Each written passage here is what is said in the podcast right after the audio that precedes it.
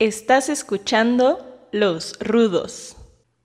Episodio 1. Yo estaba en onda. Hola, ¿qué tal? Buenos días, buenas tardes, buenas noches. Les saludamos y damos la bienvenida a todos los que nos están escuchando, ya sea por medio de la transmisión en vivo o a través del formato de podcast. Cuando sea, donde sea que nos escuchen, muchas, muchas gracias. Les, queremos platicar que este equipo, este grupo de amigos y esta conversación que escuchan hoy, nos estamos reuniendo después de una ausencia en los micrófonos de aproximadamente 15 años. Ya les iremos platicando los detalles, pero es un evento que nos tiene muy emocionados y muy felices, felices de regresar a hacer radio y de compartirlo con todos ustedes. Mi nombre es Arturo y saludo a mis compañeros y amigos, la otra parte de la alineación de este programa, Aarón, Ben y eh, les, les eh, platicamos ligeramente eh, cómo es que este programa no es un primer episodio, sino una continuación de algo que ocurrió hace aproximadamente entre 15 y 18 años, ¿no, carnales? Sí, qué chingón. Es muy emocionante estar de regreso, la verdad. Pues yo creo que sí, unos 15 años del último capítulo que hicimos, del último programa, la última, transmisión que tuvimos ahí en la universidad. Este proyecto pues ya, ya lleva sus años y ya hemos tratado de hacer como que sus intentos de revivirlo, pero pues no, no habíamos tenido oportunidad hasta este momento, ¿no? Hasta la pandemia, precisamente, ¿no? Tuvo que ocurrir una pandemia para que nos animáramos. Pues era el fin del mundo, era, o sí que era ahora o era nunca. Exactamente. Es, es un programa para los que es la primera vez que están sintonizando eh, la radio o para los que están descargando este, este programa en formato de podcast.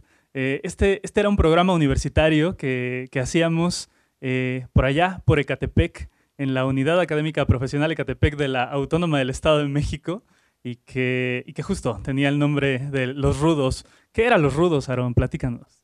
Ah, pues era un programa en donde la pasábamos muy bien lo que hacíamos básicamente era poner rolas, presentar rolas, dar nuestros gustos musicales y echar un poquito de chisme de, alguna que otra cosilla que estuviéramos haciendo, pero nos gustaba mucho poner música, era nuestra, nuestro hobby que amábamos hacer. Yo, yo me acuerdo, y, seguramente esto le, parecerá raro ahora a la banda que, que está muy acostumbrada a tener cosas con que grabar en su casa, programas para edición, consolas, cosas que están muy a la mano. Nosotros grabábamos debajo de una escalera con dos micrófonos y, un mixer, ¿no? ¿Cómo estaba eso, negro? Platícanos. Pues sí, era muy arcaico en ese momento, ¿no? Todavía la tecnología no nos alcanzaba. Entonces lo único que teníamos eran dos microfonitos muy sencillos, eh, una computadora que también para aprender tardaba muchísimo. Y bueno, cada uno de nosotros nos dábamos la tarea de las tardes de buscar qué canciones poner y al día siguiente llegar con nuestras, eh, nuestros gustos y nuestras recomendaciones. Claro, la, la, adrenalina de esto era de que teníamos que salir corriendo de una materia para irnos a meter a la, a la cabina y poder transmitir este, entre clases, ¿no? Un lapso como de media hora exagerado, ¿no? Sí, teníamos 15 antes de que, de que diera la hora, o sea, 15 antes de que terminara la clase y luego 15 después. En... Ay, ¿en qué año sería? Pero fíjate, ahorita que estabas platicando de la, de la compu, yo no sé si me está fallando la memoria. Según yo, transmitíamos con un Discman y no era con una computadora. según, bueno, yo recuerdo, porque ya, ya también mi disco duro no, no carbura. yo recuerdo muy bien que, que, teníamos una computadora que era como que estaba conectada al... Teníamos una consolita, ¿no? Y esa consolita también conectábamos un, un, un Dixman, como dices. Eh, porque ni siquiera la computadora tenía unidad de CD, o sea, ya estaba muy, muy, muy, muy traqueteada en ese momento, ¿no? Sí, es correcto, así le teníamos que hacer, este, solo teníamos la opción de llegar así 15 minutos antes y 15 después de las clases, de la clase que terminaba y la que comenzaba, entonces teníamos que salir corriendo, a veces los profesores decían, ah, no, no, ¿qué, ¿cómo que te vas? No, pues es que tengo, tengo que, tengo mi programa, no, no, no, no te puedes salir, entonces salía alguien este, de contrabando a empezar, empezar a conectar porque también no podíamos perder el programa. Si no lo estábamos transmitiendo, también nos los podían quitar. Y teníamos que campechanear eso de quién operaba la consola y el Dixman y el dale play, dale play porque ya voy a presentar la rola. Pero, pero aparte, recuerdo que había unos chicos de servicio, ¿no? Eran dos niñas que estaban ahí y un chico. Que. eh, No, no, no, no, eran de ahí mismo, ¿no? O no sé dónde eran, pero eran dos chicas que estaban ahí siempre. No, yo me acuerdo de un vato. Yo, yo me acuerdo de un carnal que era como el, el gerente de la estación. Ajá, ajá, exacto. Un, un- un carnal que fue el que nos, nos dio como el curso básico en tres minutos, así de aquí va el Discman y luego acá le suben y tienen que ponerle a los graves porque normalmente este, el Discman está hecho para, para tirar sonidos agudos. Eso me quedó muy claro. Y el micrófono se prende así. Y si no estoy yo, pues entonces ya saben cómo venir. Y, y eso es todo. Ese fue nuestro curso de inducción para la radio, ¿no? Y lo mucho ver los niveles de saturación en la consola, ¿no? Si ya está en Ah. rojo, bájale. que no se sature, porque no te van a Sí, no. nada. Eh, pues no, ya eso ya, no sé si todavía se siga teniendo ahorita, ¿no? Pero al final en ese momento era, era con lo que teníamos, era con lo que así nos tocó vivir, diría, este, no me acuerdo cómo se llama esta señora del 11, pero Cristina nos daba Pacheco, para, carnal. Ándale, nos daba para, para, para nosotros ser nuestros pininos y hacer este programa, ¿no? Y aparte teníamos un alcance impresionante, ¿no? Teníamos dos bocinas afuera del edificio. Sí. Sí, de, de 200 metros de alcance. Esa era nuestra frecuencia. Y creo que te estás yendo mucho. Era la bandita que se reunía allá afuera y que se sentaba o en las escaleras en las que estaba la entrada del edificio o en las jardineras, ¿no? Eran, esas eran las personas a las que alcanzábamos. Había un CECITEM a un, a un lado de la universidad y sí se escuchaba a veces, sí se escuchaba a veces el audio también hasta allá. Un CECITEM que un día ya les platicaremos el negro y yo. Una larga Eh, historia. Nos echamos dos años de servicio social, ¿no, carnal? Larga historia, pero muy amena, muy amena. Sí. Sí, esa, esa no sé qué tan, tan audible sea, si no sea una alerta de divorcio o algo así. Eh, si no es en horario familiar, pues yo creo que sí la podemos contar, Creo que pero podemos sacar un programa sin censura de esa parte. sí, sí, sí, sí. Yo creo que, que en su momento habrá, habrá tiempo. Sí, ya, ya iremos rememorando todas esas cosas eh, que, que- que pasaban. En, eh, nosotros entramos en 2001 a la universidad, ¿no? Nosotros somos generación 2001. ¿En qué año habremos estado en la radio, carnales? 2002, 2003 ya estábamos eh, transmitiendo. Yo recuerdo que un personaje que quizás reconozcan se llamaba Israel, era un, compañero de la universidad, fue el que empezó a, a meterse eso de que nos metiéramos a transmitir. Esta persona desertó, entonces pues ya no, ya no continuó, pero nosotros fuimos los que le dimos la continuidad a esa parte. Sí, es Por eso, por eso más o menos, por esas, por esos años, es, el- luego, luego él llegó a, a quererse meter a la, a la radio, sí estaba, pero era todavía más precaria, o sea, ni siquiera había un salón, era una mesa dentro de otro salón de usos múltiples y transmitían una bocinita desde esa ventana. Ya Sí, después se hizo la, la infraestructura para poner bocinas peri- peri- periféricas en la universidad y se escuchara. Y ahí fue cuando Pero ya entramos, sacrificaron- ya entró los rudos, ajá. Pero me acuerdo, sacrificaron justo el salón de usos múltiples y nos asignaron la oficina que estaba debajo de las escaleras del Esa. primer edificio, ¿no?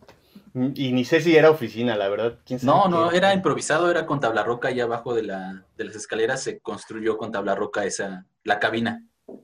Es que, ¿sabes? Para la bandita que, que seguro nos está escuchando, igual y hay un montón de gente que sí nos reconoce, porque pues este programa lo van a escuchar nuestros papás, nuestras, nuestros amigos cercanos, pero por ahí algún despistado, sí, por ahí algún despistado va, va a tener la buena fortuna de toparse con los rudos. Eh, nosotros no estudiamos una carrera que tuviera que ver con comunicación, no teníamos una, un- una, una carrera social. Nosotros estudiábamos informática administrativa. Es Y, en- correcto. y encima, encima de eso, la, la universidad daba solo carreras pues, que tuvieran que ver con, con impartir eh, clases que, pues, que sí generaran lana, ¿no? ¿no? Que anduviera uno, uno viviendo del arte. Entonces, a ver, recuérdenme, estábamos nosotros, que éramos los del IA, había una ingeniería en, en computación. Eh, ¿Qué Eh, más? Estaba psicología, contaduría. contaduría, Contaduría. psicología. Psico. Y en la tarde, Derecho. administración y derecho. Sí, es cierto, ¿no? Entonces, justo como, como se, se van a dar cuenta, eh, pues ninguno de, de- de estos, de estas carreras tiene el perfil para, para darle a la radio, para hacer este tipo de actividades culturales. Y, la verdad es que nos, nos, nos costaba trabajo no solo eh, conectar con la gente con la que pues, con la que nos topábamos, con las que eh, compartíamos ahí espacios en la universidad, sino incluso con nuestros maestros, ¿no? Que, que, los propios profesores, la gente de la escuela, eh, apoyara proyectos como ese de la radio. Sí, no, y bien lo mencionas tú, o sea, ve las carreras que eclécticas son, ¿no? Tenemos de, de todo, o sea, entonces los gustos eran muy distintos, ¿no? No era lo mismo lo que alguien escuchaba de, de, de ICO, de ingeniería en computación, contra alguien de derecho, ¿no? O, una, o de psicología. La verdad es que los gustos eran bastante variados. Tratábamos nosotros de hacer un poco... No, no es cierto, poníamos lo que se nos daba la gana, poníamos puras rolas que nos gustaban. y una que otra vez sí nos iban a buscar, oye, esa rola está bien chida, ¿de quién es? O si poníamos a los Beatles, mm, como que generábamos una reacción y iban y pedían más Beatles, más Beatles. No creo que ese era el que más pedían en la universidad. Si llegamos a poner los Beatles, llegaban a pedirnos más rolas de ellos. Pero como justamente ya comentamos, el tiempo era muy corto, entonces teníamos que poner una rola de los Beatles y seguirnos con otra, si no iba a ser la, los 15 minutos de los Beatles en la UAM, ¿no? Entonces tratábamos de poner más rolas también para justamente generar esa conversación, ¿no? De qué está pasando, qué, estás, qué estamos escuchando, qué pasa allá afuera. Sí, en ese momento teníamos eh, quizás una dominación del rock, ¿no? O sea, estaba muy, muy fuerte eh, Reactor en, en la radio pública Teníamos, teníamos influencias también, pues quizás de revistas como La Mosca, como la R&R, ¿no? Antecedentes de otras estaciones, pero sí creo que había ahí un, una línea de conducción justo del tipo de música pues, que a nosotros nos gustaba y eso era lo que, lo que, queríamos, lo que queríamos poner. Sí, y aparte eh, la, la, universidad también, digamos, era nueva, ¿no? Teníamos, no sé, creo que éramos nosotros la tercera tercer generación generación, la tercera generación que llegó ahí, ¿no? Al final la universidad relativamente nueva ahí, en esos edificios, porque al final eh, tenía poco de ser construida. Eh, entonces, pues digamos, la infraestructura no estaba al 100. Eh, los chicos que iban, pues al final era mucha gente que estaba rezagada de las universidades principales que había en la Ciudad de México, que todos, todos la mayoría migrábamos hacia allá y nosotros decidimos llegar ahí a Ecatepec. Bueno, a mí me queda súper corto. y, al final pues fue dándose como que este, este boom cultural del, rock al estar tantas disqueras independientes en ese momento y estuvieron lanzándose muchos grupos en ese momento, ¿no? Sí, fue un boom muy bonito de, la escena indie, de la escena de rock. Pasamos de, si se acuerdan, de, de Korn, de Limp Bizkit, de Linkin Park, a los Strokes, ¿no? Ese fue el salto que nos tocó en la universidad para que vean qué tan importante fue la música en ese momento, ¿no? Estábamos en el, en el rock de, ropa deportiva, porque así salía, este, a pasar a los stroke, a los greñudos mugrosos, que decías, estos cabrones, ¿dónde están grabando? Dentro de un bote de basura, se escucha horrible, pero fue genial. Sí, vamos a, hacer eh, un recorrido musical, ¿no? Que también les hemos preparado para que, para que tengan una idea de qué era lo que se escuchaba, vamos a escuchar la primera canción que, tenemos preparada para ustedes. ¿Y qué, se les antoja? ¿Qué, ¿Qué creen que representaría lo que nosotros escuchábamos y nos gustaba y creíamos que era importante oír en aquellos años? Pues yo eh, creo que sí sería importante una rolita de Interpol, ¿no?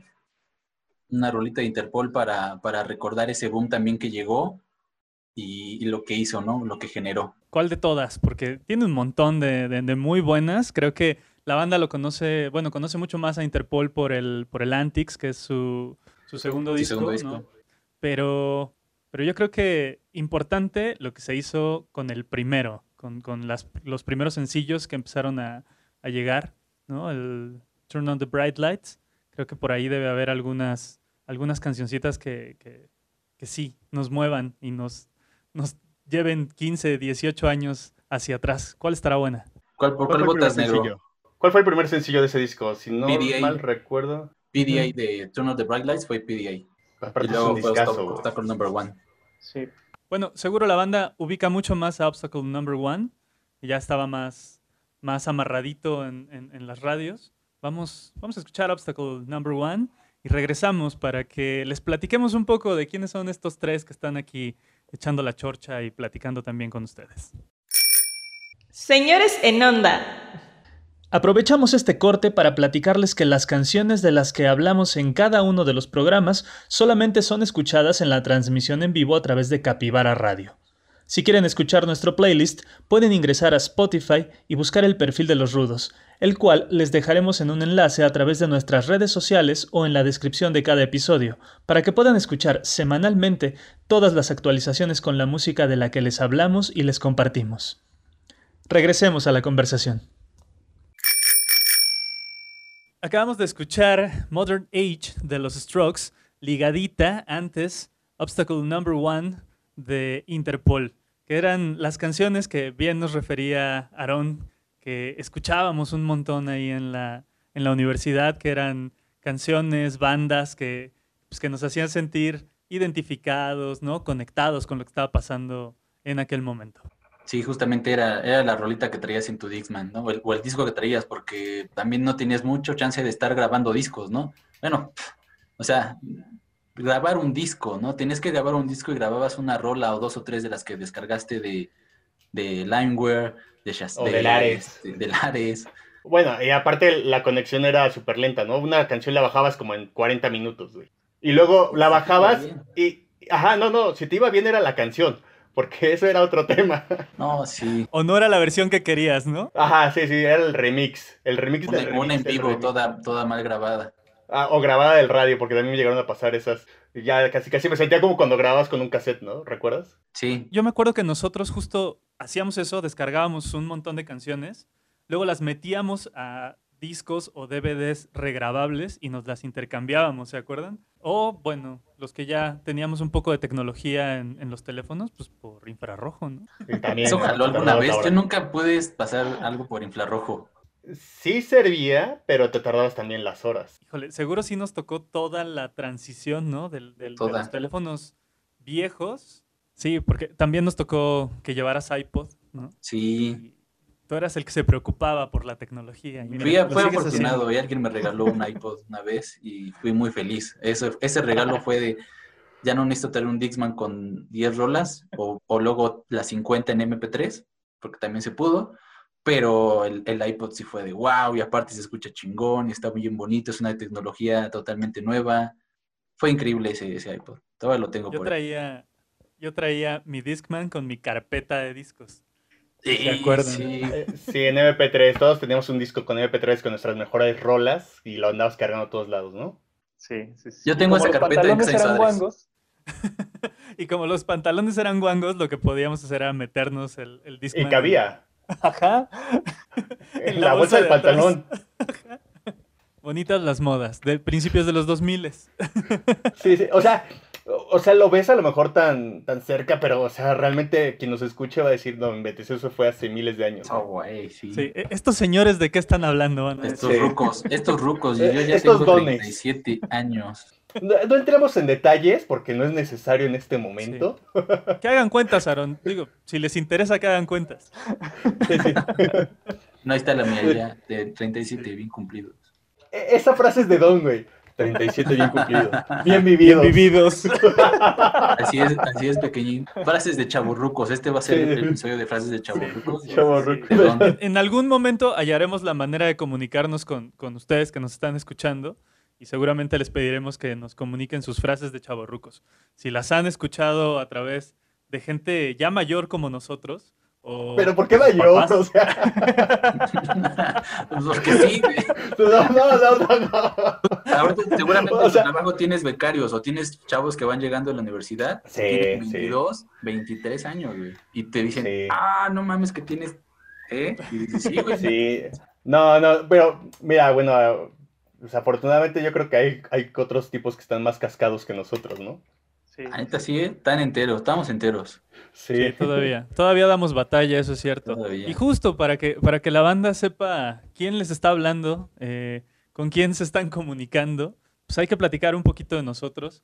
Eh, la verdad es que eh, esa universidad fue parteaguas. Eh, tuvimos, tuvimos diferentes caminos a los que nos movimos después de haber terminado la escuela, porque, bueno, yo me acuerdo que el primer día de clases dijimos que estábamos ahí porque nos gustaban las computadoras, ¿no? Cuando nos preguntaron los maestros qué hacen aquí y qué están, por qué están estudiando esta carrera, la respuesta de casi todos nosotros fue porque me gustan las computadoras. Entonces, a ver, platíquenos ustedes, Aarón, Ben, eh, ¿se dedican a las computadoras? Sí, Pues bueno, claro, ¿no? pues yo, este, terminando la escuela, como todos, no sabía qué chingados hacer de mi vida, ni en dónde trabajar, ni qué hacer. Entonces, este, lo primero que se hice, hice terminando la escuela fue entrar a trabajar una tienda de electrónicos, porque pues ñoño, ¿no? Nerd, una tienda Steren, de esas donde venden electro- electrónicos de todo tipo, y este, pero pues afortunadamente estuve muy poco tiempo, la verdad es que sí era medio pesadín esa, esa experiencia de ser vendedor en una tienda, cuando tú estudiaste en una carrera, dices, ¿yo qué hago aquí? Llega un señor a decirte que quiere comprarte un cable para conectar el S del ESO que vio que su tío tiene, que lo compró ahí, y dices, ay, ¿cómo le explico, señor? Necesito más cosas para poderlo ayudar, pero eso fue muy poco tiempo. Ya después, este, pues entré al mundo del desarrollo de software. En una empresa nacional me contrató, estuve capacitándome y pues soy desarrollador web. Eso me dedico ahora, ¿no? Soy este, un desarrollador, hago aplicaciones, me la paso muy bien. Es una chinga, es una chinga el mundo del desarrollo, sí está muy pesado, este, es mucho, mucho nivel de servicio con los usuarios, pero la verdad es que está bien padre. A mí me gusta mucho, es una parte del godinato que me permite hacer otras cosas más y que paga las cuentas, pero está, está chingón, la verdad, no, no me puedo quejar. Me va muy bien, me siento muy a gusto con mi profesión y con lo que estoy haciendo ahorita.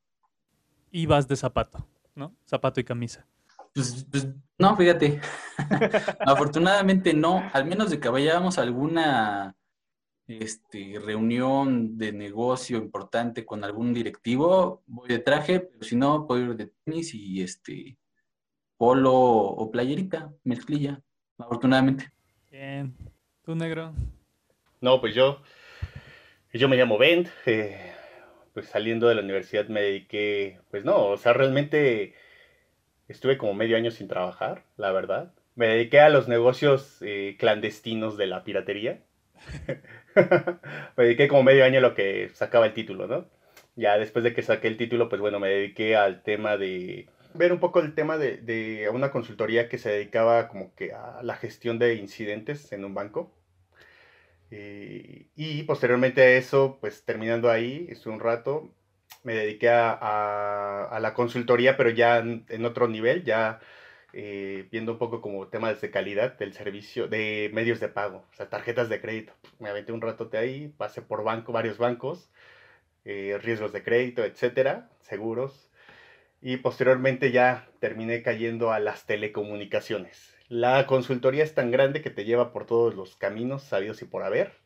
Por ahí en algún momento me, me crucé con Aarón en, en AXA. En AXA nos topamos un rato allá. Hasta San Juan del Diablo. Y posteriormente, pues bueno, telefonía me mandó a traer tel- por una telefonía que estaba en Santa Fe. Ver temas fiscales. Después me mandaron como PM a otra telefonía que estoy ahorita. Y pues bueno, al final ese, ese universo de la consultoría es tan amplio que te va haciendo aprender muchas cosas, ¿no? Y eso hace que, que nutras más que nada la, la, o sea, veas el global de todas las cosas, no solamente te centres en algo, ¿no? Y eso hace que tu visión del mundo pues cambie muchas veces. Qué bonito, negro. Sí. Arturo, a ver, cuéntanos, ¿qué hiciste? Pues a mí me da un montón de gusto que ustedes sí hayan trabajado. Porque Oye, tú también trabajas. eh, sí, sí, sí. La verdad es que Pero, pero yo no me dedico justo a estas cosas de las computadoras, ¿no? O sea, eh, yo por ahí del octavo, noveno semestre de la, de la carrera, porque, bueno, la licenciatura en informática administrativa tiene 10 semestres, se avienta unos 5 años, y con el mismo grupo, carnales, los que nos escuchan, o sea, eh, nosotros somos tan carnales, o sea, nos, nos- nos queremos tanto y somos así tan carnales porque pasamos 5 años de nuestra vida de las 7 de la mañana hasta que nos decíamos adiós, nos vemos mañanita, ¿no? O sea, pasábamos prácticamente todo el día juntos porque las, las clases y los grupos eran como de secundaria, ¿no? O sea, estábamos en el mismo grupo. Primaria, güey. O sea, por los años y el tiempo era la primaria. Sí. Hubo sí, quien sí. nos sentó hasta por orden alfabético alguna vez y dijimos, Ajá. ¿qué pedo? Y pues eh, por ahí del, del octavo, noveno semestre yo dije, güey, ¿qué estoy haciendo con mi vida? Sea, yo siempre me quise dedicar a, a otras cosas. Yo, yo les tengo que platicar, yo quería ser actor de doblaje. Eh, y entonces a mí sí me emocionaba un montón esto de la radio. Yo me acuerdo que cuando los maestros no nos dejaban salir a cubrir nuestro, nuestro horario, en cabina, lo que, lo que yo hacía era, era salirme de clandestino. Yo era el que mandaban de, de, de frente, ¿no? Y entonces yo era el que bajaba, abría la cabina, comenzaba a programar, comenzaba a platicar con, con la banda a través del micrófono, porque a mí sí me llamaban un montón la atención estas cosas. Y cuando Aarón estaba trabajando en la tienda de artículos de electrónica, Electrónica. ahí en... Estabas en satélite, ¿no, carnal? Sí, estuve en satélite. Y luego en Santa Fe, creo, ¿no? Este... No, en, en No. patriotismo. Ah, en patriotismo. En patriotismo. Pues sí, ya, ya pasaron un montón de años. Cuando Aarón estaba en esas cosas, yo estaba justo entrando a la escuela de actuación y a la escuela de locución y doblaje para comenzar a, formarme en estas cosas, lo cual me llevó un par de años de la vida. Y luego, hace unos 10 años, eh, cuando descubrí que no era bueno para, para la locución, para el doblaje, para, para las cosas teatrales, eh, o que había que tener pues, una, eh, una serie de conexiones, una serie de, de- de elementos de vida que te, que te movieran mucho mejor y te permitieran conectarte mucho mejor con este mundo farandulístico, eh, decidí conjuntar las cosas que ya sabía, que era la administración y, la, y, el asunto artístico, y me metí a estudiar gestión cultural. Y bueno, ya llevo unos años justo trabajando en cuestiones de cultura, de arte.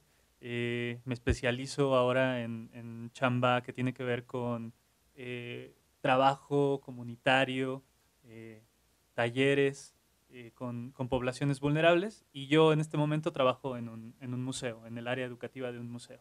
Yo fui el- la oveja negra de esta bandita, porque en realidad pues, todos ustedes son productivos, todos ustedes No, eh, o- llevan sus vidas de manera más, más decente No, que la no, no, mía. no, no. La verdad es que ah, yo, este, pues, por decirlo así, la verdad es que persiste tu sueño, güey. O sea, y la verdad es que estás muy a gusto con eso. Y yo si en su momento, no sé, no hubiera tenido otras cosas, me hubiera dedicado a esto también.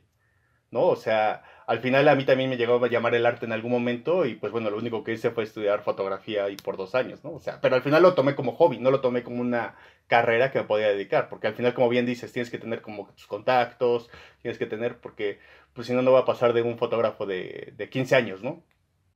No, pero además la verdad es que tu carrera es muy importante, o sea, la labor que tú haces, esa parte de la difusión cultural, es algo que es bien importante en la sociedad, es algo bien importante y que sí se tiene que reconocer y es un trabajo que qué chingón, que te gusta y qué chingón que es lo que haces, porque esas partes son las que hacen ese pegamento social, ¿no? Lo que hace que la sociedad conviva, lo que hace que la ciudad se pregunte y se cuestione cosas, son lo que nos impulsa. Y gracias a ti, a personas como tú, eso no se pierde y es muy importante que se continúe haciendo.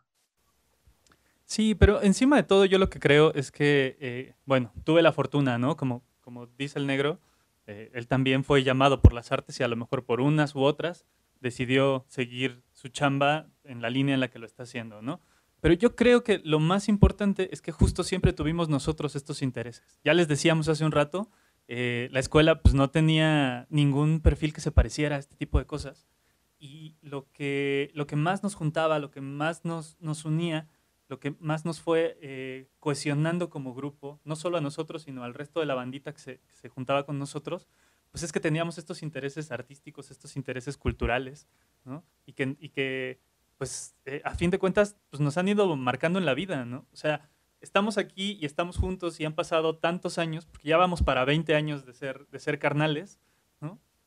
Justo porque tenemos un montón de intereses en común, ¿no? O sea, los fuimos descubriendo a través del, del tiempo y me parece que, que esas son las cosas más chulas de la vida, ¿no? O sea, descubrirnos fans de la misma música, descubrirnos eh, amantes del mismo tipo de lecturas, del mismo tipo de televisión, y luego durante todos estos años seguir teniendo esta, esta alimentación de cultura pop, ¿no? Ahí alrededor, y que siempre, siempre estamos en contacto por eso. Sí, Sí, claro. Eso es lo que nos mantiene juntos. platíquenos. Bueno, platíquenle más bien a la banda a la que nos escucha para que. Porque en realidad este, e, este eh, episodio, este primer episodio, eh, justo es para, para, para, volver a agarrar, agarrar vuelo. Pero nuestro tema, lo que vamos a estar comentando durante los siguientes programas, durante las siguientes emisiones, tiene que ver más bien pues con estas cosas que consumimos, ¿no? Con estas cosas que nos gustan. Vamos a estar hablando un montón de televisión, vamos a estar hablando un montón de cine,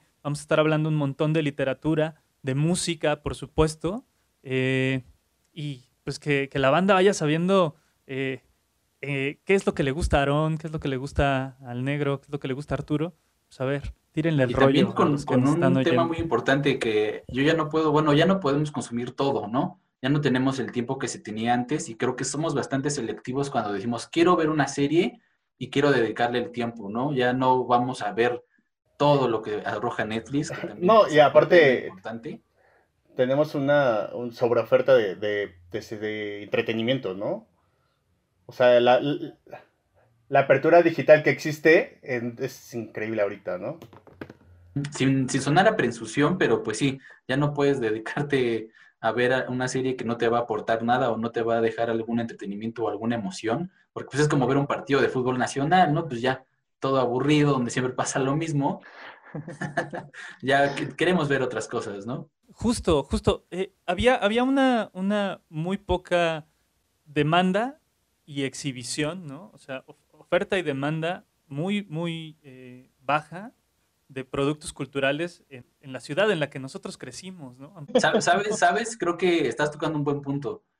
Los conciertos que, bueno, que ahorita no existen, pero que son ahora o que eran ahora, pues no existían en ese momento. O sea, hablar de un concierto donde vinieran los Pixies, donde viniera Radiohead, donde viniera eh, el que tú quieras, era casi impensable, ¿no? no, pues cuándo van a venir, nunca vienen a México, aquí no hacen conciertos, los conciertos este, locales también eran en venues muy pequeños, nos tocaban conciertos así. Un Vive Latino apenas empezaba, ¿no? Apenas empezaba a hacer sus emisiones grandes eh, y, pues un Corona Capital ni existía, ¿no? Un Manifest que también fue un buen concierto, un buen festival, pues no existían. Todos esos venues no existían. Los venues que están ahorita donde sacan eh, el Caradura o alguno de la escena del, del centro, pues no había nada, ¿no? Todo era clandestino o en algunas casitas y pues ahí, ¿no? Sin, sin, sin ese boom que se tiene ahorita. Sí, estábamos más cerca de, el Molotov que salió a vender sus discos a la calle por censura del primer Corona Capital, ¿no? Para que se den como, como una idea.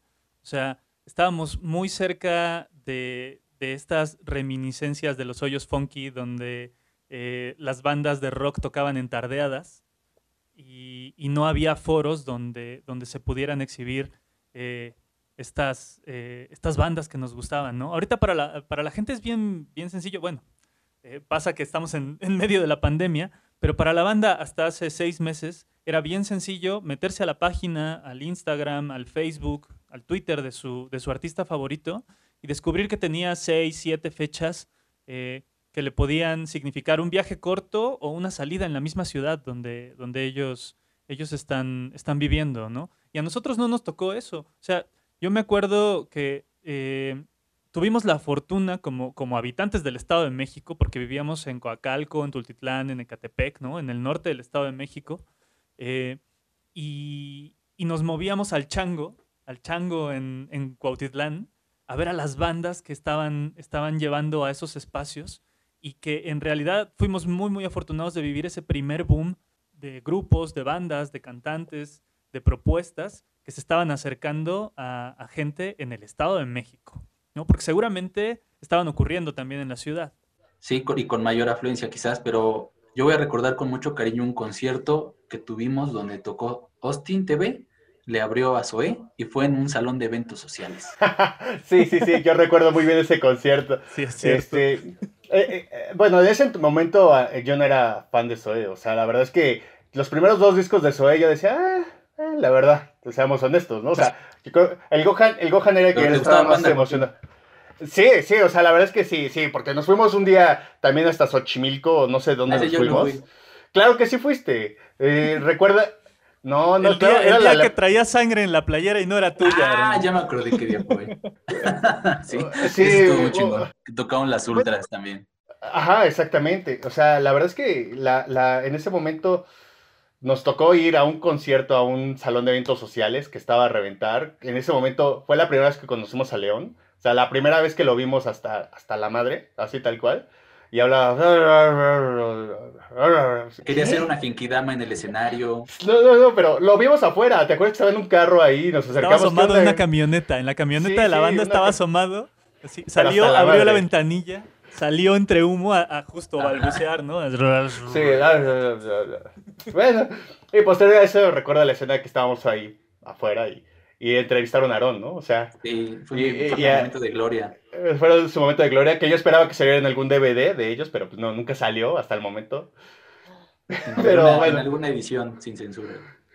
Pero lo que recuerdo también mucho es de que en ese momento los conciertos, como bien dice, o, e- o ibas a- al Chopo, que era lo que también teníamos de referencia, íbamos al Chopo, que ahí usualmente cada fin de semana o cada 15 días tocaba una banda. Y- Pero que no sabías qué banda era, güey. ¿te No, no, no, tenías que a ir. ver qué, qué tocaba, ¿no? A ver quién estaba tocando. Es que en ese momento no existía tanta difusión de, o sea, no había tantos medios que te dijeran, va a haber tal concierto. O, O sea, sea, no existía realmente ni MySpace. Ni MySpace existía cuando nosotros íbamos a esos lugares. apenas estaba, ah, no, apenas estaba empezando. Apenas empezaba MySpace.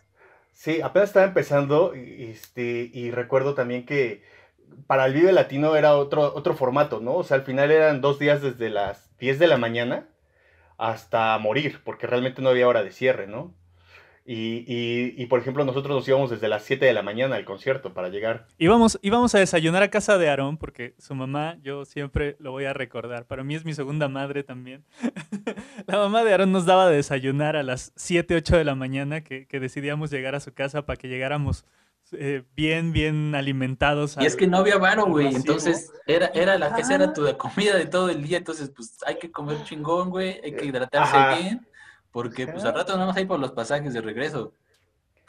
Sí, sí, sí, porque tampoco había como que tanto transporte de, de regreso, ¿no? Un Uber, No, te cerraban el metro, No te cerraban el metro así valiendo. Este, a- había, había unos microbuses, ¿no? Que- Los micros de- microbuses improvisados. Ajá. Están ahorita en 40 varos o, o su 60 varos. Pinches micros manchadas. O sea, pero ya, o sea, yo ahorita ya aplico la de llevo mi carro, ya, ¿no? Chinguense. Pero Yo ese caminando. En ese momento, pues era este. Era. Pues no sabías dónde te iba a tocar la noche, ¿no? Sí, no, pues sí nos Era- la jugábamos. Sí nos la jugábamos en el En, algo, Sí. También en alguna ocasión recuerdo que nos fuimos este, a un concierto de, de Austin, donde conocimos a los de Hello Seahorse.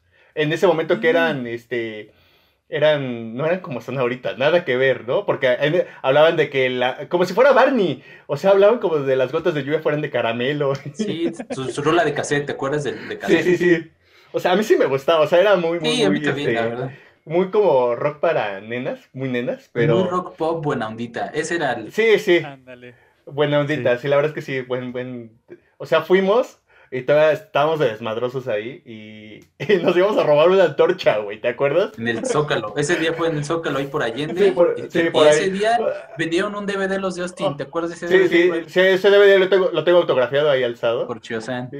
Sí, sí, pero nos tocó lluvia, nos tocó. Salimos súper tarde del evento. Yo no recuerdo ni cómo regresamos, güey. Me acuerdo que... No, no, nos fuimos a la no casa de Iván. regresamos. Pero sí, o sea, a lo que voy es de que los eventos que eran, eh, no había esa difusión, o sea, te enterabas por el amigo del amigo.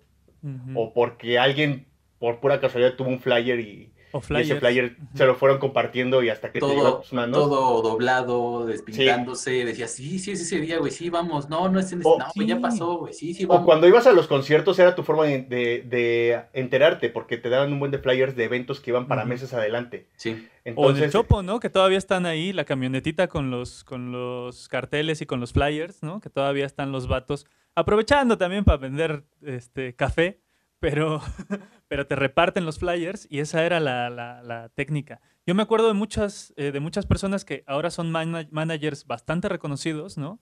Que hace booking, gente que está metida en el medio y que eso hacía. O sea, ibas a un concierto y donde sabías que la banda iba a comprar la caguama o se iba a surtir para, para aguantar el, el, trajín, ahí estaban ellos repartiendo los volantes, ¿no? Así, así conocimos a mucha banda que también, sí. pues que ahora está, está muy metida en, en, en el asunto musical. Sí, aparte, eh, bueno, yo hace no mucho, no recuerdo con quién lo comentaba, no sé si fue con ustedes, creo que, creo que no. Eh, el tema es de que, no sé si recuerdan, por ahí de, yo del 97, 98, cuando empezó toda esta serie de música que empezó el ska a salir, y empezó como que darle un poco de auge al rock en español. Panteón Rococó. Todo ese tipo de música que empezó, ¿no? Y, y mucha gente creativa de ese entonces eh, eh, es la gente que empezó desde abajo pintando en las calles, no sé. Y ahorita ya son, pues, digamos, expositores de grandes eh, murales, digamos, murales modernos, no digo murales, este, un, un Siqueiros o algo así, no, no, no, me refiero, no sé, un Sejaruán. Sí, el street art ha, sido, ha sido... Sí, exactamente. Todo, todo ese tipo de arte este, ha ido evolucionando, ¿no? Y es la gente que al menos tiene nuestra edad, ¿no? Y, y ahorita, pues bueno, la gente o los chavos pues yo no veo un chavo de 19 años haciendo eso, o al menos porque no está en mi, en mi círculo de amigos, ¿no? Eso es lo que creo que, que, ese tipo de gente que fue avanzando desde abajo en esos tiempos que iban repartiendo los flyers, porque así era en ese momento, tocar de puerta en puerta, este, oye, voy a tocar, ¿no? ¿No quieres ir?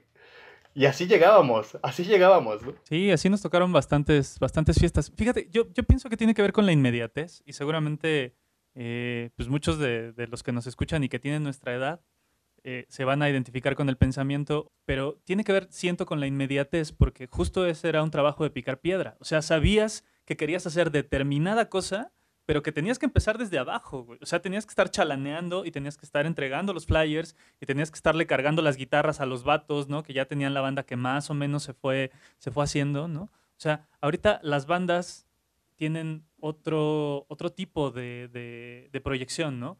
Se les está contratando con una canción porque tienen un sencillo y están prometiendo. Pero, por ejemplo, a Zoe, estos güeyes, antes de que de verdad empezaran a sonar en la radio, le chingaron 10 años.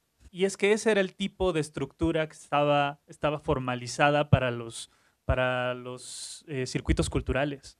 O sea, había banda que, sabía que tenía que, que, seguir y que corretear el sueño pues desde abajo chingándole. Sí, sí, ¿no? Un claro ejemplo que montas de Zoe, o sea, eh, yo recuerdo muy bien cuando Mijango se exponía, ¿no? Que al final Mijango los toma con el sencillo de Dead y al final es el que les produce ese sencillo y era el punto eje, ¿no? O sea, al final era o pega y, y salen adelante o pega o no pega y pues se acaba la banda, ¿no?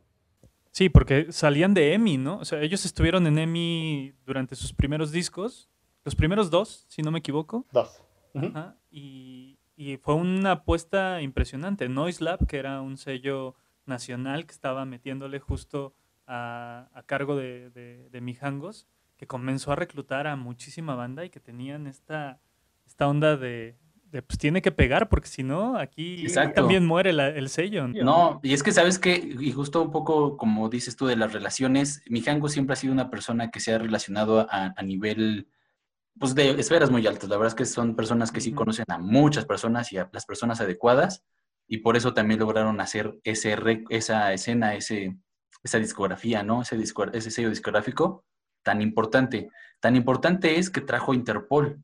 Tan importante es que él nos traía los discos, ¿no? De el disco de Matador Records que aquí no ibas a comprar en el mix porque estaba carísimo o porque luego ni lo pelaban. Eso dice, no, eso no, eso no se vende en México, ¿no? A lo mucho lo llegábamos a conseguir en el Bazar de los Más Verdes, pero también ahí buscándole mucho, ¿no? Pero él se atrevió a hacer esos sellos, a hacer ese disco y, y sacar los discos acá de Interpol, de Billy Sebastian, de Cat Power. Y dices, wow, pues ya hay rolas de disqueras nacionales aquí sonando, ¿no? dices, no es Matador Records, pero pues tienen el sello y es el disco y es calidad. Y sacó a los Dynamite. Ese disco de Greatest Kiss de los Dynamite es una joya. Y eso me recuerda a un concierto que nos, pudimos lanzar. En el primer concierto que hizo Interpol en la Ciudad de México, todos recordarán que fue un suceso porque iba a ser en el World Trade Center. Se hizo, pero las medidas de seguridad no fueron las adecuadas. Hubo quien decía que se iba a caer el techo y el piso ahí se iba a destrozar todo y por eso lo que... Que, se cuarteó, ¿no? Se cuarteó, esa, es lo que dicen. y tuvieron que moverlo varios meses adelante y tuvieron que hacerlo en el, en el, en el Palacio de los Deportes. Sí, Hasta sí, ahí sí. fue cuando los logramos ver y, y recuerdo ir yo en el Metrobús con, con el Gohan y oye, no, es que sí ya dijeron que lo cancelaron, entonces no, güey, pues vamos a ver, güey, pues ni pedo, ¿no? Ni modo de, de que no me entere, ¿no? Y ya llegamos y llegamos al World Trade Center y ven decía cancelado, ¿no? Y todos con nuestras caras de pendejos porque pues ya no íbamos a entrar, pero estábamos ahí, ¿no? Y estábamos esperando a ver pues, qué va a pasar, ¿no? Y afortunadamente se reagendó, se reagendó en el foro, en el Palacio, perdón, de los Deportes, y le habló a los Dynamite y estuvo muy chingón. Creo que nos la pasamos muy bien ese concierto, también lo recuerdo bien chingón. Sí, estuvo, estuvo bien bueno. Y es que ahora la, la morrisa se preguntará, ay, ¿por qué estos no sabían que se había cancelado el concierto? Pues porque nos fuimos a la escuela, ¿no? Salimos a las seis y media de la mañana para llegar a las siete a la escuela. En la escuela no teníamos manera de comunicarnos. Y saliendo de la escuela nos fuimos a, a- a tomar el, el metrobús, a tratar de llegar temprano al, al World Trade Center. Eh, justo era en el Salón Azteca donde se, se iba a realizar la segunda fecha de, de- de la presentación de Interpol. Y llegamos y estaba completamente vacío, estaba cancelado. Había un montón de despistados, ¿no? Y luego ya platicando con la gente, nuestros, nuestros amigos nos decían, no, pues es que sí, ya que llegamos a nuestras casas, eh, escuchamos reactor y nos dijeron que, que sí, que, que había sido cancelado. Pero, pero pues fue una odisea, fue una cosa que tuvimos que esperar por lo menos un par de meses, ¿no? Dos, tres meses para que Sí, para- sí, para se tuvo que reagendar por completo. Es más, hasta nos tuvimos que venir a cambiar los boletos. Así, traiga su boleto, pues se lo vamos a cambiar. Sí, es cierto. Entonces, híjole, supongo, supongo, eh, y ya lo iremos eh, cotejando con, con- con los diferentes espacios temporales, pero supongo que nos tocó justo con la, em, con la inauguración de la primera línea del Metrobús, ¿no? O sea, estábamos tan verdes, Tenía poco, tenía muy poco. estábamos tan verdes en el uso del Metrobús que a Larón y a mí nos bajaron en la Glorieta de Insurgentes porque tomamos uno que solo decía Glorieta de Insurgentes y teníamos que llegar hasta, hasta la Nápoles. Entonces se detuvo el, el Metrobús y se asomó el poli. Jóvenes, hasta aquí llega. Sí, sí, sí.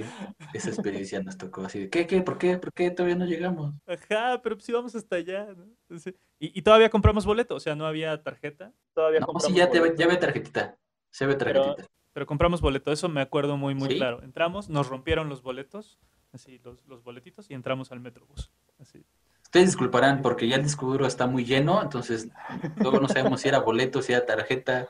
Eh, Pero sí nos tocó porque eh, recuerdo que, que una vez fuimos a, a arreglar su computadora de Arona allá por este, la San Simón, creo era. Y, y todavía fuimos en un R- RTP, güey, ¿te acuerdas? Ni siquiera existía el... el- Por la raza. Ahí junto a la Bremen. Sí, sí, ahí la de chocolates. Y me acuerdo mucho de eso de la San Simón porque ahí había una secundaria donde un chico apuñaló a otro, ¿no? Eso recuerdo un. Fíjate. Oigan, eh, ahora que estamos hablando justo de, bandas que prometían, de, bandas que pudimos disfrutar, vamos a hacer otro cortecito musical. Y ayer que estábamos preparando un poco la conversación para, para tener eh, esta grabación, hablábamos de bandas que no disfrutamos, Por andar de pinches rockerillos.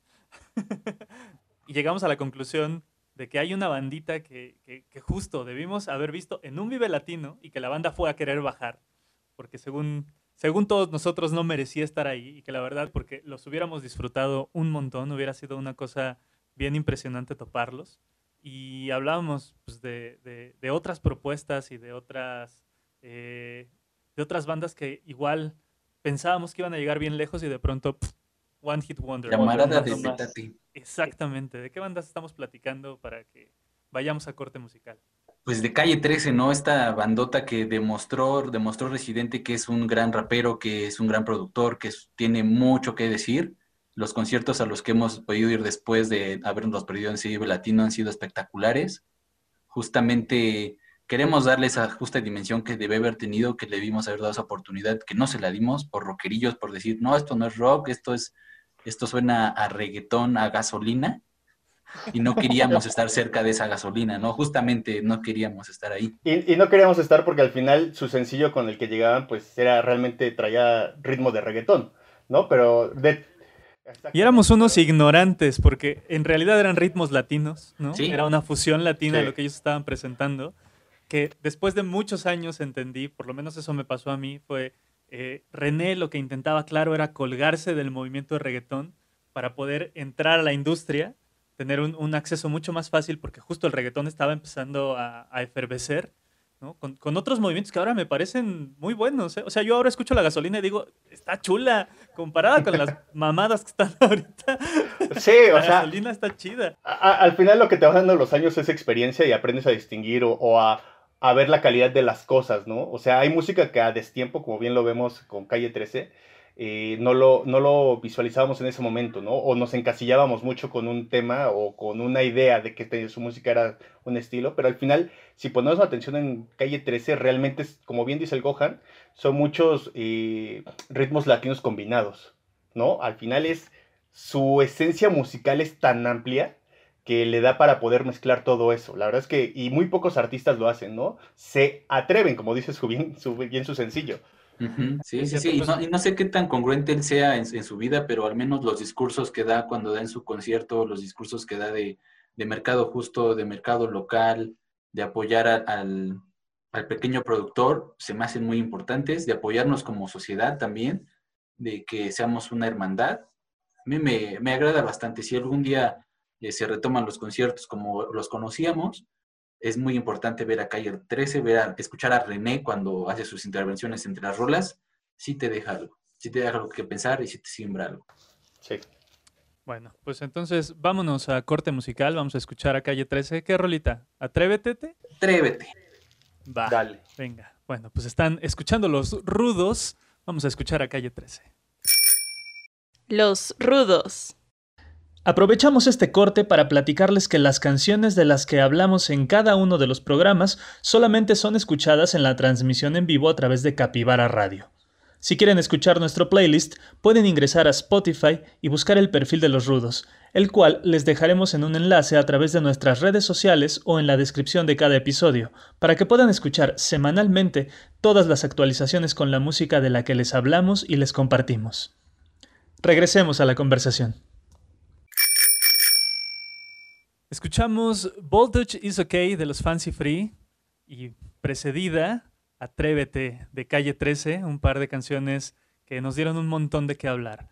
Voltage is OK la, la elegimos también porque se nos hacía importante platicar un poquito sobre, sobre estas bandas pues, de la escena nacional. ¿Qué se acuerdan de los Fancy Free? Yo me acuerdo que los descubrí creo que en un festival, así de esos festivalillos que estaban empezando y sonó Voltage is OK o alguna rolita o Copycat, no sé, porque tampoco tenían muchos, es más, tienen un disco, creo, ¿no? Y tienen muchos sencillos, entonces de repente pues sacaban pedacerías de rolas y las tocaban, no tenían así uh, algo en forma bien establecido. Y era muy chistoso y era muy divertido verlos en vivo. Y él decía que era su menonita rock. Y sí, era una como agrupación menonita de su grupo menonita que lo seguía estaba muy, muy, muy chistoso. Ahorita lo que le está, eh, podemos comentar de la portada del disco es que está censurada por Spotify por tener contenido sexual.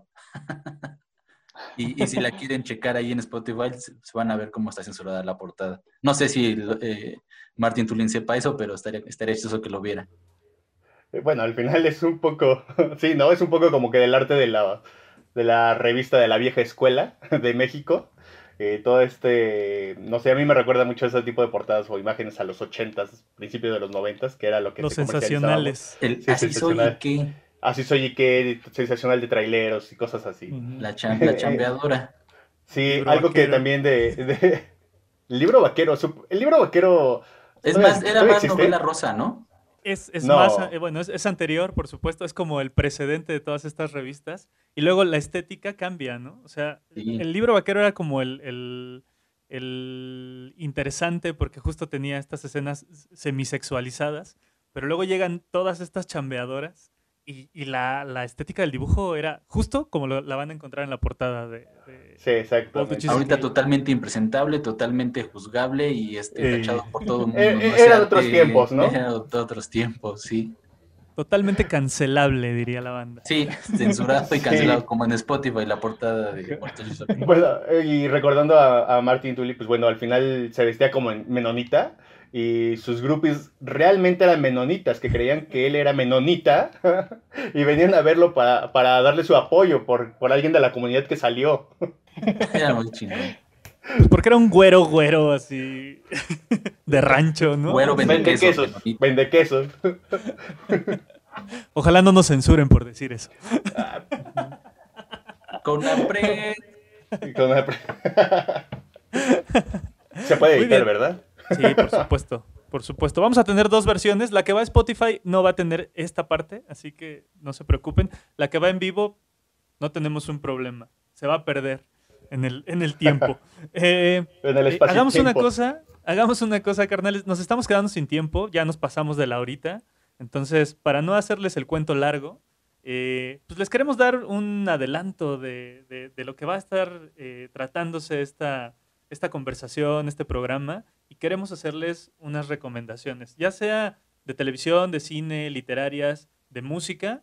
eh, y bueno, pues nada más para cerrar este, hablemos de cosas que nos están interesando en este momento y que queremos que ustedes también chequen, porque sabemos que, pues, que la pandemia nos tiene atorados y que, o si no estamos trabajando un montón, estamos solamente picándonos la panza y necesitamos de buenas recomendaciones para, para no estar buscando ahí en el catálogo de Netflix o para no estar revisando el librero y cuál es el libro que quiero, que quiero echarme. A ver, Aaron, ¿cuál es tu recomendación de esta Va, semana? la, la mía es una que de hecho fue muy nominada ahorita en los Grammys, se lo merece. Watchmen de, de HBO es una serie buenísima, está muy, muy pegada al cómic, mucho más que la película. No es una continuación de la película, ni mucho menos, es una continuación del cómic. Es una continuación bastante fiel y va de la mano de este Damon Lindelof, es un gran director, es un gran guionista. A Damon Lindelof lo han de ubicar por World War Z, este, también de Darkness de grabó con JJ Abrams, o sea, es calidad, es, un personaje, los guiones de cada capítulo en serio son impresionantes, te impactan, toca temas muy importantes, muy, muy actuales, o sea, el, el racismo, la brutalidad policíaca, es muy, muy brutal la serie, tienen que verla, denle su oportunidad, es una gran serie. Bien, y está disponible en HBO, ¿verdad? Sí, solo en HBO. O Pero pues pueden contratarlo un mesecito y ya lo ves. ¿Tú vas a contratar HBO negro para ver Watchmen? Eh, yo lo vi en su momento, eh, ahorita ya no cuento con HBO, ya terminé de ver todo lo que tenía que ver ahí, pero buena serie, la verdad es que sí me gustó, eh, sí, como bien dice eh, Aaron, va pegada más al cómic, y pues bueno, al final hay gente que no la atrapó, ¿no? O sea, sí he escuchado muchas como que, que no, yo creo que son más fan de la película que, que de la- del cómic, ¿no? La novela gráfica. Pero bueno, en este momento, bueno, en lo particular, eh, yo me he estado centrando en temas de pandemia, atrocidades, posapocalipsis. He entrado mucho tipo de lecturas, pero voy a irme sobre una lectura vieja. Eh, el libro de Soy Leyenda. Al final tenemos una película del... Hace... Will Smith. 2007, dos- Will Smith. Pero es una segunda versión. La verdad es que todos, todos, todos creíamos que la versión de Will Smith era... En lo particular yo no conocía la original hasta que leí el, el libro. Eh, pero el libro se trata... No son zombies. Bueno, todos creemos que son zombies en primera instancia, ¿no? Porque ni siquiera te dicen qué son lo que, la- la- lo que está atacando la pandemia, ¿no? Que al final es la cura del cáncer y al final termina convirtiendo a todos en, en zombies, a excepción de Will Smith, ¿no? Que es el heredero. Eh, la novela data de data de 1954 y en la novela pues es un hombre que está está solo en el mundo nuevamente, pero aquí no son zombies, sino son vampiros. La enfermedad empieza como como una pandemia que existió en Europa y, y el cual pues al final lo mismo que vivimos nosotros lo vivieron ellos. Estuvieron encerrados hasta que todos fueron convertidos en vampiros. Guau. ¿Y por qué es leyenda? Porque al final los vampiros van evolucionando, o sea, no tienen conciencia ahí en el libro, ¿no? O sea, se tiene conciencia y es leyenda él porque él se dedica a matar los vampiros en el día. Y tiene este tema psicológico, que es alcohólico, que perdió a su familia, eh, todo ese tema eh, que, que nos toca ahorita vivirlos en el encierro, pues bueno, Órale, algo, algo, dens- algo ligerito. ligero. La verdad es que es una novela muy ligera, ¿eh? Pero buena, buena, buena, la verdad. Muy bien. Chido. Yo eh, todavía no le entro a esa de Soy Leyenda. Ya me la vendiste, así que la voy a buscar. Voy a conseguirla y me la voy a echar. Y a ver si la semana que entra platicamos un poquito sobre eso. Eh, yo les quiero recomendar también una serie, pero esta es de Netflix. Casi todo el mundo tiene Netflix ahora. Eh, me tardé un poco en entrarle. Vi las primeras temporadas, la primera, la mitad de la segunda, y luego la dejé. Por alguna razón eh, no terminó de, bueno, no, no, terminé de darle el, tiempo para, para, apreciarla. Sentía que era una serie que hay que estar eh, sentado, atento todo el tiempo. Eh, tiene largos cortes visuales, ¿no? Hay, hay, una estética visual muy, muy, muy bonita en ella. Y pues se trata de Better Call Saul. la verdad es que ahora que justo tuvimos más tiempo y que me podía sentar con más tranquilidad a terminar de ver los, los capítulos. Eh, me aventaba uno por las noches, eh, por ahí de eh, ritmo de dos o tres por, por semana. Y, siento que sí es una de las grandes, grandes series que, que hemos estado teniendo en los últimos años. Sí es una muy buena heredera de, de Breaking Bad.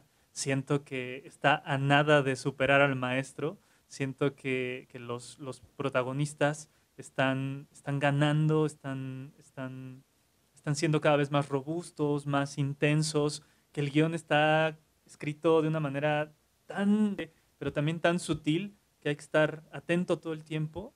Y siento, claro, que las actuaciones y los castings han sido uno de los mejores que hemos tenido en, los, últimos, en los últimos años. Mi recomendación, eh, tengan, tengan ahí pendiente porque seguramente vendrá para la temporada de premios y si no lo hacen, si no se llevan premios importantes, siento que va a estar bastante desaprovechada. ¿Qué decías, Aaron? Platícanos. Platícanos. Sí, pues ahorita con los semis creo que no le fue tan bien. De hecho, la pareja de, de, Saúl no tiene ninguna nominación y es una gran actriz. O sea, en los últimos episodios hemos visto cómo se desenvuelve actualmente, esos matices que le da de, de bueno, igual y luego la comentamos con mayor detalle y, tratar de no dar spoilers o de sí dar, porque pues, también son importantes. Y este es una gran serie, como lo dices, es una gran heredera de Breaking Bad, la única serie que, que a mí menos me, hacía este, no esperarme nada y ya en cuanto la podía descargar, la veía. No, no, no le daba el tiempo a nadie para que nadie me spoileara nada porque era una serie que todo el mundo quería spoilear, como Game of Thrones en su momento también y decías, no, no, no, esto ya lo tengo que ver a la una de la mañana, tengo que descargar el capítulo de, de, ayer, porque si no, mañana no, todo el mundo me va a contar qué pedo. Sí, es una, es una verdadera chulada. Claro, ahondemos sobre estas, estas conversaciones en el próximo episodio y bueno, ya, para no aburrirlos, para no saturarlos, porque ya llevamos cerca de la hora y media, eh, vamos a, a cerrar con una rolita pero me gustaría que fuera una, una, una rola que nos guste a los tres, de una bandita que, que, nos guste a los tres. Elijamos primero, nacional o extranjera. Nacional, ¿no? Vamos a poner, vamos a ponernos nacionales. a ver, tiren, tiren opción. Yo voy a proponer a Jumbo porque saben que. Ah, sí. Jumbo, Jumbo, Jumbo, siento que. Siento que. O algo más movida. Eh, siento que. Siento que. Órale, va. Eh, ya nada más para que lo dejemos claro. Escogemos la versión la original. Bueno, pues entonces, banda, banda que estuvo ahí pegada, eh, escuchando esta, esta conversación, dándonos el chance de platicar con ustedes. Eh, les agradecemos un montón. Los esperamos en la próxima emisión de Los Rudos. Nos despedimos con esta canción que, pues, que nos trae un montón de alegría. Es una de nuestras bandas favoritas. Eh, y es, es para todos ustedes, para que se queden y para que nos acompañen en el próximo programa. Cuídense un montón, carnales. Me dio un montón de gusto volver a compartir micrófonos, Negro, Aarón. Los quiero un montón. No, un placer. Pues cuídense amigos, estamos en contacto con ustedes. Y, oye, yo creo que hay que crear una cuenta o algo, ¿no? Para tener ahí. Simón, sí. Sí, sí, sí. Ya les, les estaremos eh, poniendo un epílogo donde justo tendremos la información para que esté en contacto la banda con nosotros. Los dejamos con Jumbo y esto es Siento que. Somos los rudos. Los rudos. Señores en onda.